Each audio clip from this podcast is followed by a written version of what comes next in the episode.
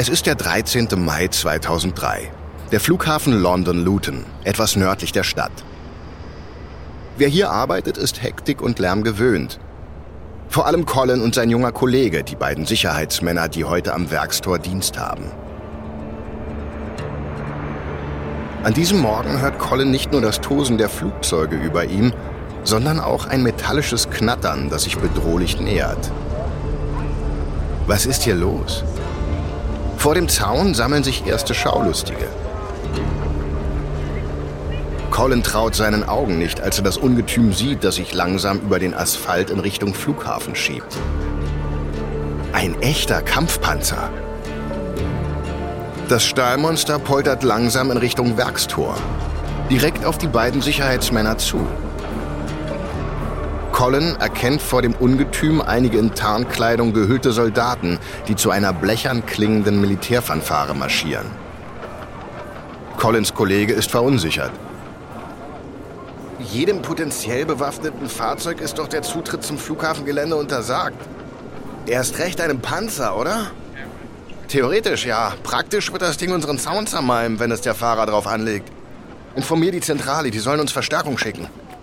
Der junge Kollege rennt ins Wachhäuschen, während Colin die Sicherheitsschranke verriegelt und sich anschließend davor stellt. Wenn der Panzer auf das Gelände will, muss er an ihm vorbei. Und das scheint durchaus die Absicht des Panzers zu sein, der unaufhaltsam auf ihn zurollt. Auf dem Geschützturm sitzt eine Person in Uniform, die Colin sofort erkennt. Es ist Michael O'Leary, der CEO der irischen Fluggesellschaft Ryanair, verkleidet als Colonel. Colin erkennt ihn, weil O'Learys Gesicht ständig in den Zeitungen zu sehen ist. Der CEO ist nicht bloß Geschäftsführer von Ryanair, sondern auch Multimillionär und PR-Kasper in einem. In manchen Gesichtern der Schaulustigen zeigt sich Belustigung, in anderen Empörung. In anderen steckt noch das Trauma von 9-11, das keine zwei Jahre zurückliegt. Besonders an einem sensiblen Hochsicherheitsbereich wie einem Flughafen. Der Panzer hält direkt auf Colin zu, bis O'Leary das Fahrzeug wenige Meter vor dem Tor anhalten lässt. Er ergreift sein Megafon, das er ebenso an die Sicherheitskräfte wie an die Schaulustigen richtet. Und die Journalistinnen und Journalisten, die sich darunter befinden. Dafür hat O'Leary gesorgt. Er zeigt theatralisch auf einen orangefarbenen Hangar hinter dem Sicherheitszaun. Die Hauptzentrale von EasyJet. Wir von Ryanair sind gekommen, um EasyJet den Krieg zu erklären. Wir wollen, dass die Öffentlichkeit die Wahrheit erfährt. EasyJet ist bloß eine weitere Wucher-Airline. Wir sagen Schluss mit überteuerten EasyJet-Preisen. Heute geben wir 50% Rabatt auf Ihren Tarif. Colin rührt sich nicht, sondern ergreift das Wort, um etwas Zeit zu schinden. Hören Sie mir gut zu. Es wäre äußerst unklug, dieses Kampffahrzeug auch nur einen Schritt weiter zu bewegen. Haben Sie mich verstanden? Nur die Ruhe, wir sind keine Gefahr. Das ist Werbung. Ein Gag. Der Panzer hat nicht mal Tinte auf dem Füller. Es ist offensichtlich, dass sich O'Leary nicht darum schert, was andere über ihn denken, wenn er mit Kriegsmaschinerie vor einem zivilen Flughafen aufmarschiert. Für ihn ist es Business as usual. Einen Schritt weiter und Sie werden diesen Gag bitter bereuen. Verstärkung ist bereits unterwegs. O'Leary zeigt sich verunsichert. Was soll er tun? Er hatte keinen roten Teppich erwartet, aber zumindest etwas Humor. Spontan stimmt er einen Sprechchor an. Mir kam zu Ohr, es ist wohl wahr, die EasyJet-Preise sind fatal. Ich höre schon, es ist kein Trick, die EasyJet-Preise sind viel zu dick. Am nächsten Tag berichtet die Presse über O'Learys Scheinangriff jenseits des guten Geschmacks. Ryanair ist das Gesprächsthema Nummer eins. Für den Iren O'Leary gibt es keine schlechte Presse. Die grüne Insel ist dem Ryanair-CEO längst nicht mehr genug. Er will auf das europäische Festland übersetzen, um seine Airline zur größten Europas zu machen. Da kommt jede Presse gelegen. Vor allem die Deutschen sollen ihm bei seiner Expansion helfen. In der Heimat der Erfinder von Aldi und Lidl wartet eine ganze Nation auf seine billigen Flugtickets. Doch Deutschland ist auch die Heimat der Lufthansa, eine der größten Airlines der Welt. Was O'Leary noch nicht ahnt, er muss tief in die Trickkiste greifen, um Lufthansa den Rang abzufliegen.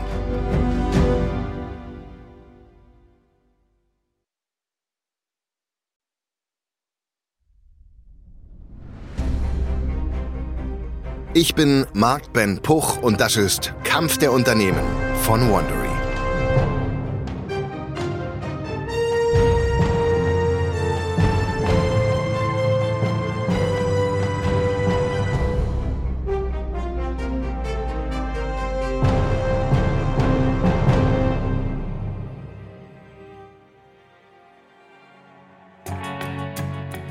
Die Namen Ryanair und Lufthansa stehen bis heute für zwei Gegensätze in der Luftfahrtbranche.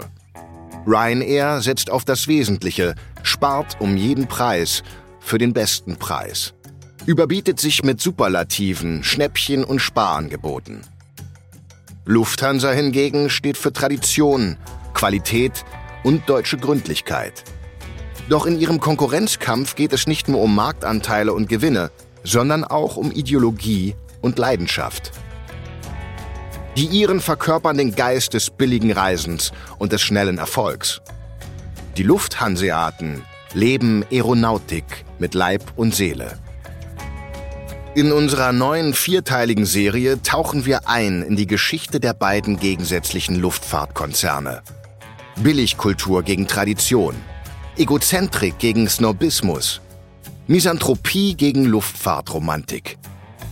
Wir erfahren, wie aus der kleinen Ryanair die größte Fluggesellschaft Europas werden konnte und wie die mächtige Lufthansa über ihren eigenen Stolz fallen und Jahrzehnte voller Krisen überstehen konnte.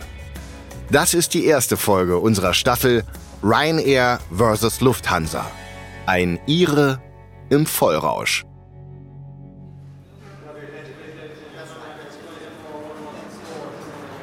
August 1986 am Flughafen Dublin. Paul Kelly rennt im Anzug über den frisch gebohnerten Boden der Eingangshalle. Es ist sein erster Tag als selbstständiger Geschäftsmann und als frisch angetrauter Ehemann. Doch die Hochzeitsreise muss warten. Kelly fliegt heute nach London, um seinem ersten Kunden den Hof zu machen. Doch da muss er erst hinkommen. Er erreicht das Reisebüro in der Vorhalle wo ihn eine Dame am Schalter erwartet. Guten Morgen. Ich muss mit der nächsten Maschine nach London. Die Dame am Schalter grinst ihm entgegen. Frisch verheiratet. Kelly ist perplex. Ist ihm das anzusehen? Der Ehering am falschen Finger ist ein Indiz. Aber die Knutschflecken unter ihrem Kragen, die sind ein sicherer Beweis. Peinlich berührt zieht Kelly seinen Kragen zurecht.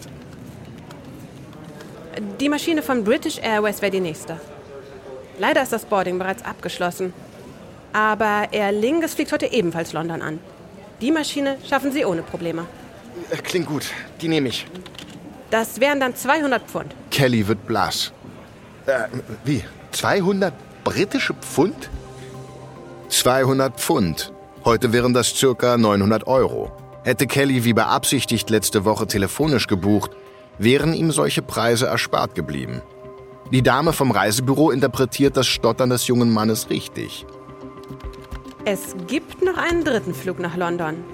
Der startet zwar erst in einer Stunde und dazu noch in einer kleinen Propellermaschine.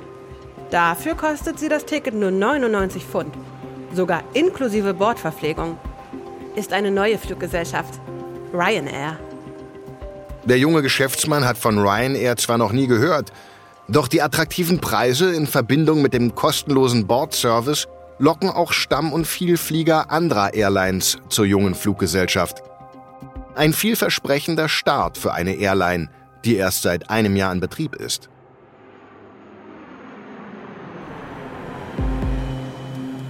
Ryanair erhält 1986 die erste Lizenz, um auf der beliebten Route Dublin-London eigene Flüge anbieten zu können. Damit geht die junge Airline in den direkten Wettbewerb mit den beiden staatlichen Airlines British Airways und Aer Lingus. Die Strategie von Ryanair, Mit Kampfpreisen der Konkurrenz die Kundschaft wegschnappen. Die Tickets für die Ryanair-Flüge sind mindestens 20 Prozent günstiger als die der Konkurrenz. Ohne es zu wissen, initiiert Ryanair damit den ersten Preiskampf in der europäischen Luftfahrtgeschichte.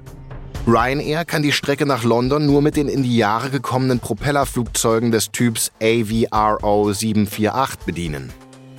Nichts, was britische Geschäftsleute in Begeisterung versetzt. Trotzdem, der Preis überzeugt. Innerhalb des ersten Jahres fliegen 250.000 Passagiere mit Ryanair. Es ist Mai 1988 in Dublin. Als der 27-jährige Michael O'Leary erstmals die Ryanair-Zentrale betritt, wundert sich der Finanzanalyst vor allem über die imposante Einrichtung. Das Hauptquartier protzt, als hätte die Airline 20 glorreiche Jahre Luftfahrtgeschichte geschrieben. Dabei gibt es Ryanair erst seit drei Jahren. Die Plüschteppiche, das Designermobiliar und der Firmenchampagner präsentieren das Bild einer Fluggesellschaft auf Erfolgskurs. Die ganze Zentrale schreit förmlich vor Dekadenz und Sexiness. Ein aufregender, glamouröser Ort voller junger Menschen, geführt von jungen Menschen. Doch O'Leary ist nicht gekommen, um sich am Champagner zu laben. Im Gegenteil. Der Zahlenexperte kennt die Wahrheit über Ryanair. Eine Airline am Rande der Insolvenz. Ein Pleitegeier, der einzig vom Privatvermögen seines Gründers Tony Ryan noch am Leben erhalten wird. Und dieser hat O'Leary beauftragt, die Löcher zu finden, die Ryans Geld verschlingen. Der junge Analyst mag keine Ahnung von Luftfahrt und Flugzeugen haben, aber er kennt sich mit Zahlen und Bilanzen aus. Und diese befinden sich bei Ryanair im freien Fall, wie er nun weiß. Heute ist es seine Aufgabe, die Blase aus Selbsttäuschung und Arroganz zu zerstechen, in der Ryanair seit Monaten schwelgt. O'Leary läuft durch die Flure und betritt den vollen Konferenzraum, wo er bereits erwartet wird. Kein leichter Moment für den ansonsten introvertierten, stillen Iren, der sich bislang nur mit Akten herumgeschlagen hat. Er will es hinter sich bringen. Also kommt er ohne Umschweife auf den Punkt. Ryanair tut alles, um British Airways und Aer Lingus Passagiere abzujagen. Mit Erfolg. Die wachsenden Passagierzahlen sprechen für sich. Doch der Preis dafür ist enorm. Ryanair unterbietet die Tarife der Konkurrenz auf allen Strecken. Gut für die Passagiere, schlecht für die Airline. Um es kurz zu machen, je mehr Passagiere mit Ryanair fliegen, desto mehr blutet das Unternehmen aus. Allein in den ersten drei Jahren hat Ryanair einen Verlust von 16,5 Millionen Pfund gemacht. Ein Schlag ins Gesicht für alle Anwesenden und ein Schock. Ihre Airline soll insolvent sein? Sämtliche Augen sind auf O'Leary gerichtet, in Erwartung eines, aber es gibt einen Ausweg. Doch der Analyst ist nur der Überbringer der Botschaft. Er wüsste zwar eine einfache Lösung, aber mit der würde er sich bei Ryanair keine Freunde machen. Noch nicht zumindest. Michael O'Leary, das zweite von sechs Kindern, ist auf einer Farm in Zentralirland aufgewachsen. Sein Vater versuchte sich wiederholt als Unternehmer, ohne Erfolg. Aus jener Zeit stammt womöglich O'Learys Drang nach Reichtum. In ihm wächst nicht nur der Wunsch nach finanzieller Unabhängigkeit, er will unverschämt reich und vermögend werden. Um dieses Ziel zu erreichen, besucht er ein begehrtes Jesuiteninternat. Dort fällt er als ruhiger, angepasster Schüler auf. Nach Abschluss der Schule studiert O'Leary in Dublin Betriebswirtschaft, wo er Declan Ryan kennenlernt. Declan ist der älteste Sohn von Tony Ryan, einem der reichsten Männer Irlands. Doch bevor sich die Wege von O'Leary und Tony Ryan langfristig kreuzen, startet O'Leary eine Karriere als Steuerexperte. Seine Laufbahn als einfacher Angestellter währt jedoch nur kurz. O'Leary sehnt sich nach Erfolg. Also geht er in den Einzelhandel und baut dort mehrere Minimärkte auf, um sie mit ordentlichem Gewinn wieder zu verkaufen. was ihm ebenfalls nicht genügt. O'Leary will lernen, wie man reich wird. Als Assistent einer der reichsten Männer des Landes wähnt er sich dafür an der richtigen Stelle. Also tritt er als persönlicher Steuer- und Finanzberater in die Dienste des Selfmade-Millionärs Tony Ryan, dem Vater seines Freundes Declan, rein auf Tantiemenbasis. Tony Ryan ist der Namensgeber und Gründer der winzigen klassisch operierenden Regionallinie Ryanair, die ein paar Propellermaschinen zwischen Irland und England betreibt. Fast wie ein teures Hobby eines Mannes, der mit einem Flugzeug-Leasingunternehmen sein Vermögen gemacht hat. So klein Ryanair auch ist, der Betrieb fährt erhebliche Verluste ein, die Ryan mit seinem Privatvermögen stopfen muss. Ryan expandiert zu schnell und legt sich mit zu großer Konkurrenz an. Die Ansprüche sind zu vermessen, was sich auch in der protzigen Gestaltung der Firmenzentrale widerspiegelt. Die Lage der noch jungen Airline ist ernst. Nun ist es an O'Leary, seinem Mentor, zu sagen, wie ernst und hoffnungslos es um Ryanair steht. Mai 1988 in der Grafschaft Tipperary in Irland. Michael O'Leary und sein Freund Declan Ryan fahren zu Tony Ryan auf dessen Farm. Es ist kein einfacher Gang, schließlich wollen sie Tony Ryan, ihren Mentor bzw. Vater, davon überzeugen, die hochdefizitäre Ryanair aufzugeben. Declan Ryan fürchtet um das Vermögen seines Vaters, wenn die Airline weiterfliegt. Aus O'Leary spricht der nüchterne Analyst, der es leid ist, anstatt schwarzer Gewinne tiefrote Verluste auszurechnen. Die beiden jungen Männer stehen vor Ryans wuchtigem Schreibtisch. Declan macht den Anfang. Ich sehe keine Chance, das Steuer nochmals herumzudrehen, Vater. Das Unternehmen frisst die Mittel wie ein schwarzes Loch. Tony Ryan lässt sich nichts anmerken. Sein Sohn macht weiter. Du kennst die Zahlen. Du weißt, wie viel du jährlich in das Unternehmen steckst. Aber wofür? Ihr wollt, dass ich Ryanair aufgebe? Ich werde niemals ein Unternehmen dicht machen, das meinen Namen trägt. Unseren Namen, Declan. Tony Ryan mag ein Dickkopf sein, aber ein Idiot ist er nicht.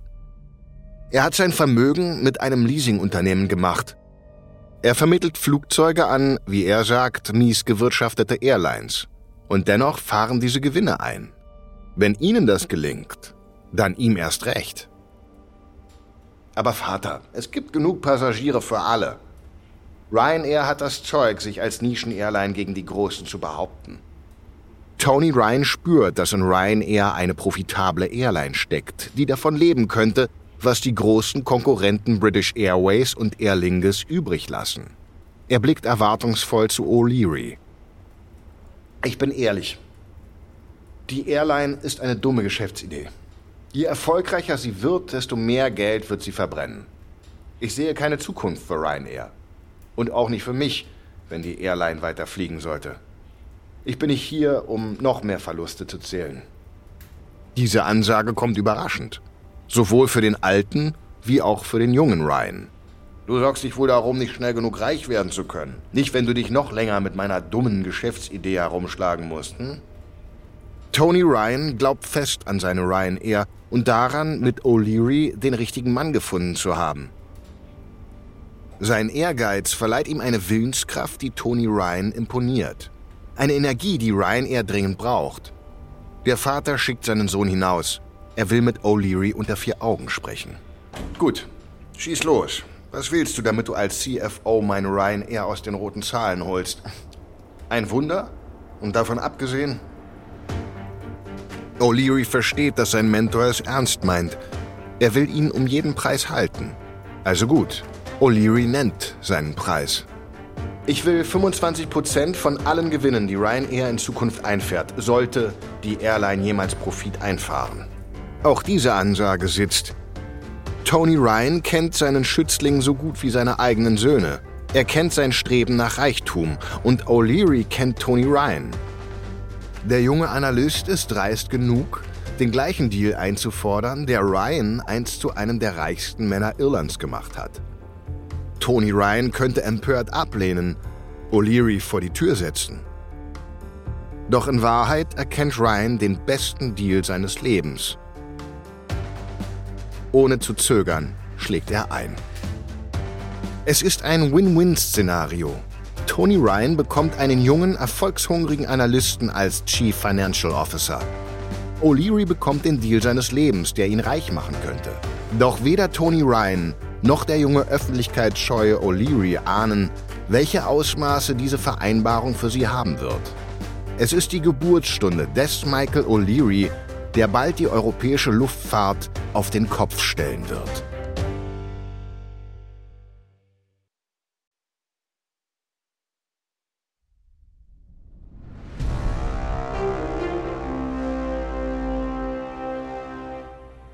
September 1990 am Frankfurter Flughafen. Eine Lufthansa-Maschine steht kurz davor, in Richtung Spanien zu starten. Der Pilot und seine Co-Pilotin haben im Cockpit die Startvorbereitungen beendet. Von der Kabinencrew kam soeben die Boarding Completed Durchsage. Einem sonnigen Flug steht nichts mehr im Weg. Frankfurt Tower, Lufthansa 91S at Gate 6. Information Delta Startup and en route clearance. Keine Freigabe. Halteposition. Zu viel Verkehr vor der Startbahn. Wartet auf weitere Anweisungen. Der Pilot schaut genervt zur Co-Pilotin. Kannst du was sehen? Die Co-Pilotin beugt sich zum Cockpitfenster. Ist nicht gelogen. Da stehen sich vor der Startpiste ein Dutzend Flieger die Fahrwerke in den Bauch. Ich sehe eine spanische Maschine, eine britische, zwei französische. Sogar die Eidgenossen sind am Start. Als hätten wir keine anderen Probleme. Erst lockern sie den Luftraum, werfen sämtliche Regeln über Bord und dann lassen sie uns Airlines alles ausbaden. Und für was?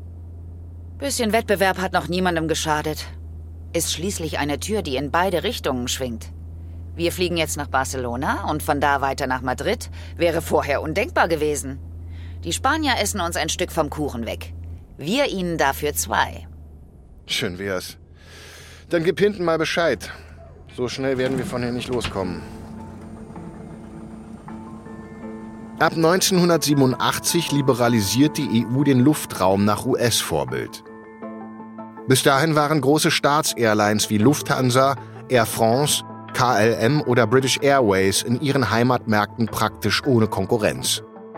Der Flugverkehr war streng reglementiert. Inlandsverkehr in anderen Ländern war ausländischen Fluggesellschaften verboten.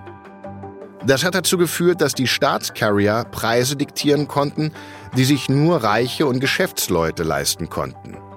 Durch die Liberalisierung werden die Karten neu gemischt und Tony Ryan erkennt eine einmalige Chance für Ryanair. Er bittet O'Leary, in die USA zu fliegen.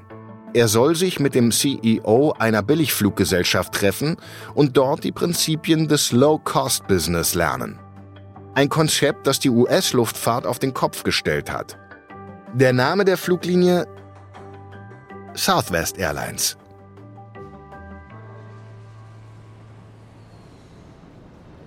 ...1992 in Texas am Dallas Love Flughafen, der Zentrale der Southwest Airlines. Michael O'Leary lässt sich von einem älteren grauhaarigen Mann in einem schlichten blauen Hemd durch den Flughafen führen. Es ist der legendäre Herb Kelleher, Gründer und CEO von Southwest Airlines, der ersten Billig-Airline der Welt. Die beiden Männer bleiben vor einem Panoramafenster stehen und beobachten, wie eine Maschine der Southwest ans Gate rollt. Ryanair ist nicht mehr zu retten. Unsere Kosten sind einfach zu hoch. Wie lange braucht ihr denn auf der Insel für einen Turnaround? 75 Minuten zwischen Landung, Abfertigung bis zum Start. Plus, minus. Lass uns mal sehen, wie lange meine Jungs da unten brauchen. Herb Kelleher zeigt auf die Boeing-Passagiermaschine, die nun am Gate steht. Die Bodencrew beginnt mit der Abfertigung. Der Southwest-CEO zeigt wenig Interesse an dem, was sich draußen abspielt. Er beobachtet lieber O'Leary, der ungläubig die Choreografie verfolgt, die vor seinen Augen abläuft. Eine beeindruckende Abfolge perfekt sitzender Handgriffe und Prozesse. Parallel ausgeführt von mehreren Arbeitsgruppen, die am selben Flugzeug agieren und alle gegen dieselbe Uhr arbeiten. Kaum steht die Maschine, wird das Gepäck ausgeladen, noch bevor die Passagiere die Maschine verlassen. Währenddessen wird das Flugzeug gewartet, das Catering steht bereit und die Maschine wird neu betankt. Und kurz später steigen bereits die neuen Passagiere in das Flugzeug. Alles greift ineinander. O'Leary erinnert der Anblick an einen Formel-1-Boxenstopp. Als der Flieger wieder vom Gate rollt, blickt der Ire auf die Uhr. 25 Minuten. Das ist. Das ist unmöglich. Es ist simpel. Flugzeuge auf dem Boden kosten einen Haufen Scheine, Flugzeuge in der Luft bringen einen Haufen Scheine. Ergo musste ich nur die Dauer meiner Maschinen am Boden auf ein Minimum reduzieren. Das klingt zu simpel. Wie hast du den Flughafenbetreiber und die Bodencrew dazu gebracht, dabei mitzumachen? Die Hausaufgaben musst du schon selbst erledigen, Jungchen. Fühl dich eingeladen, dich hier auf Dallas Lawfield umzuschauen. Heute Abend lade ich dich zum besten Steak der Stadt ein. Dann erzählst du mir, was du herausgefunden hast. Kelleher hatte bereits damit gerechnet, dass die Europäer irgendwann bei ihm anklopfen würden, um sein Erfolgskonzept zu kopieren. Aber er muss es ihnen ja nicht zu einfach machen auch wenn er den Jungen ihren mag. Er erinnert ihn an ihn selbst. O'Leary lässt sich alles zeigen, um das Low-Cost-Carrier-Prinzip zu verstehen. Die Flugzeugflotte von Southwest stand von einem einzigen Hersteller. Das bedeutet einheitliche Pilotenausbildung, einheitliche Wartung der Maschinen und somit weniger Kosten. Einen wesentlichen Aspekt bilden zudem die kleinen Regionalflughäfen, die außerhalb von Großstädten angeflogen werden. Diese sind günstiger und ermöglichen erst Turnarounds von unter 30 Minuten. O'Leary fragt sich, ob ein solches Konzept auch in Europa möglich wäre. Das käme einer Revolution gleich, auf einem Kontinent, auf dem tradierte Airlines bislang utopische Preise diktieren. Preise, die immer mehr Menschen zu teuer werden. Es ist 1992, 10.000 Meter über dem Atlantik. Michael O'Leary befindet sich auf dem Rückweg von seinem Southwest-Besuch in Dallas. Er vernimmt eine Stimme, aber diese klingt Lichtjahre entfernt. Wollen Sie vielleicht eine Bloody Mary, Mr. O'Leary? Mr. O'Leary? O'Leary sieht sich außerstande zu antworten. Auch nur zu atmen fällt ihm schwer. Sein Kopf löst sich langsam von der Innenverkleidung der Kabine und hinterlässt einen klebrigen Schweißfleck, den die Flugbegleiterin höflich ignoriert. Verschonen Sie mich mit dem Zeug, ich bin Ihre. Bringen Sie mir einen Middleton Whisky, den guten. O'Leary mimt den Unverwüstlichen, aber sein Weltbild ist zerbrochen. Er ist zerbrochen. Vor 24 Stunden hielt er sich noch für trinkfest. Heute muss er einen seiner schlimmsten Kater auskurieren, ausgerechnet in 10.000 Meter Höhe. Er versucht, die Scherben seiner Leber zusammenzukehren und die seiner Erinnerungen. Was war geschehen? O'Leary war von Herb Kelleher zum Essen eingeladen worden. Dann folgten ein paar Drinks. Sehr viele Drinks. Der Ire wollte die Chance nutzen, dem CEO das Konzept seiner Billig-Airline aus der Nase zu ziehen. Er ahnt, dass ihm das nicht wirklich gelungen ist. Er versucht sich zu erinnern. O'Leary löchert Kelleher über seine Southwest Airlines.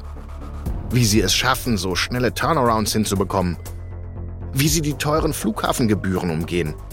Wie er die Flughafenbetreiber vom neuen Konzept überzeugen konnte wie er gegen das Monopol der großen Staatscarrier ankommt und, und, und, und, und. O'Leary kann sich jedoch an keine Antwort erinnern. Hatte der CEO überhaupt geredet? Der Ire sieht den Amerikaner grinsend und rauchend vor sich sitzen. Die ganze Nacht, während er selbst irgendwann Stirn voraus auf der Theke liegt. Wie war er überhaupt in den Flieger gekommen? Mach deine Hausaufgaben, Junge. Das ist keine Raketenwissenschaft. Mit zitternder Hand zieht O'Leary einen Schreibblock aus seiner Aktentasche. O'Leary beginnt mit einem Memo, in dem er die Zukunft der europäischen Luftfahrt skizziert. Es sind seine zehn Gebote, die er vom Southwest-Berg herunterträgt. Doch wie Moses muss auch O'Leary erst noch einige Skeptiker überzeugen. Michael O'Leary ist sich sicher, die Zauberformel gefunden zu haben, mit der er Ryanair nicht nur retten, sondern Europas Luftfahrt revolutionieren kann. Was er noch nicht ahnt, um sein Ziel zu erreichen, muss der schüchterne Buchhalter nicht nur Ryanair im Kern verändern, sondern auch sich selbst. In der nächsten Folge wird die altehrwürdige Lufthansa auf die kleine Airline aus Irland aufmerksam. Aber der deutsche Kranich unterschätzt, wie sehr die Menschen sich nach erschwinglichen Flugreisen sehnen. Auch in Deutschland. Ein folgenschwerer Fehler der erfolgsverwöhnten Lufthansa.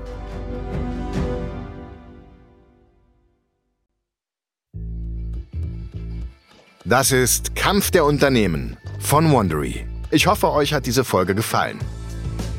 Wenn du mehr über Ryanair und Lufthansa erfahren möchtest, empfehlen wir dir das Buch Michael O'Leary, Alive in Full Flight von Alan Ruddock oder den Spiegelartikel Insider Report Lufthansa, ein Überflieger aus Deutschland.